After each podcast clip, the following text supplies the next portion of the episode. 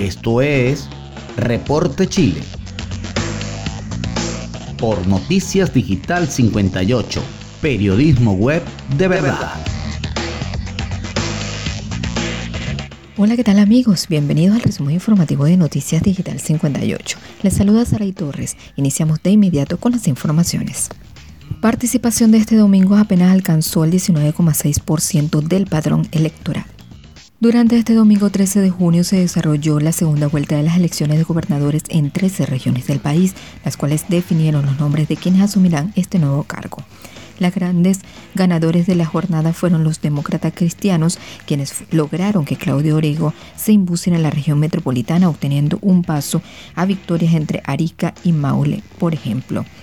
En tanto, la derecha solo pudo quedarse con el cargo de gobernador regional en la Araucanía, sellando un mal desempeño general en las últimas dos elecciones.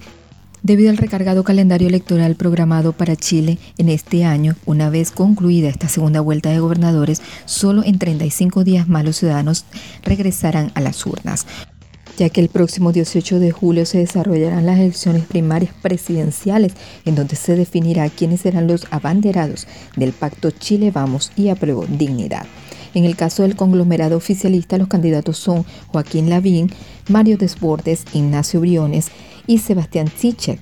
Por otro lado, en Apruebo Dignidad se medirá el alcalde de Recoleta, Daniel Hadwe, y el candidato de Convergencia Social, Gabriel Boric. Posteriormente, el próximo 21 de noviembre tendrá lugar la mega elección en el país, ya que se desarrollarán los comicios presidenciales, parlamentarios y de consejeros regionales.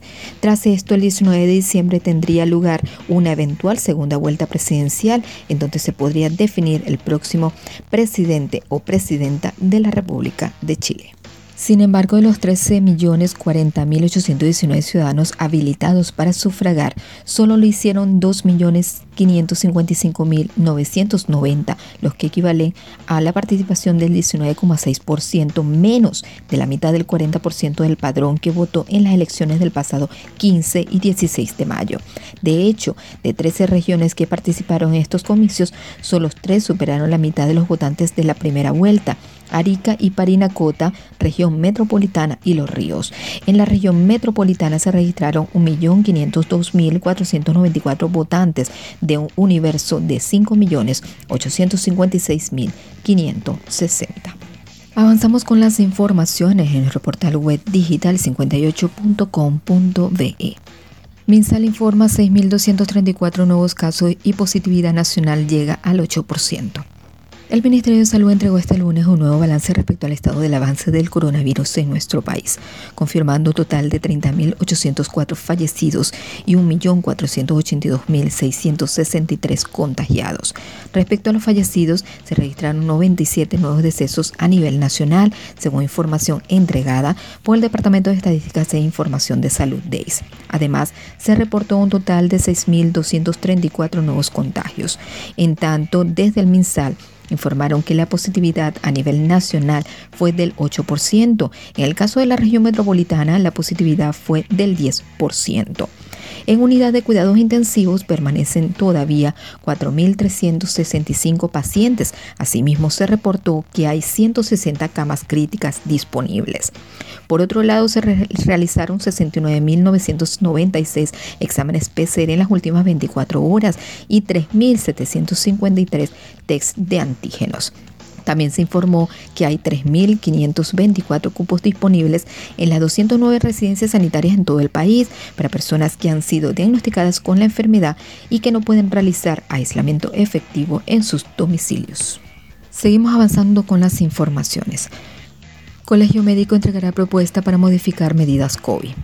La presidenta del Colegio Médico Isquia Siches anunció este domingo que el gremio entregará una propuesta al Ministerio de Salud para modificar las estrategias de confinamiento y otras medidas en medio de uno de los momentos más difíciles de la pandemia en Chile. Según Siches, el planteamiento abordará temas como el pase de movilidad, las cuarentenas, las reuniones nocturnas, entre otras medidas. Y finalizamos con información meteorológica. Meteorología anuncia probables tormentas eléctricas entre Atacama y Santiago. Meteorología de Chile avisó sobre posibles tormentas eléctricas entre las regiones de Atacama y la región metropolitana previstas para este martes 15 de junio. Además, indicaron que el fenómeno meteorológico se podría extender desde la noche del martes hasta el día miércoles, dependiendo de la zona. También se esperan tormentas eléctricas y chubascos para la tarde del martes en la ciudad de Copiapó, lo mismo para Coquimbo y La Serena. Por su parte, en Valparaíso también se esperan tormentas eléctricas en el mismo horario. La Dirección Meteorológica de Chile pronosticó chubascos y la probabilidad de tormentas eléctricas para esta semana en Santiago. La entidad emitió esta información mediante su sitio web donde se detalló los días en que se produciría este fenómeno. Según el organismo, este lunes habría nubosidad parcial, variando a despejado con una máxima de 21 grados centígrados en la capital. Sin embargo, el panorama cambiaría durante la noche del martes, ya que pasaría a ser nublado pero con la probabilidad de chubascos y tormentas eléctricas.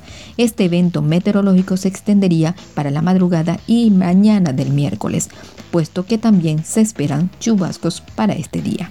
Y de esta manera finalizamos con las informaciones. Los invito a seguirnos a través de Instagram arroba digital-58. Recuerda también que puedes encontrarnos en Telegram como Noticias Digital 58, en Twitter y Facebook como Digital 58. Recuerda que somos digital58.com.be, periodismo web de verdad.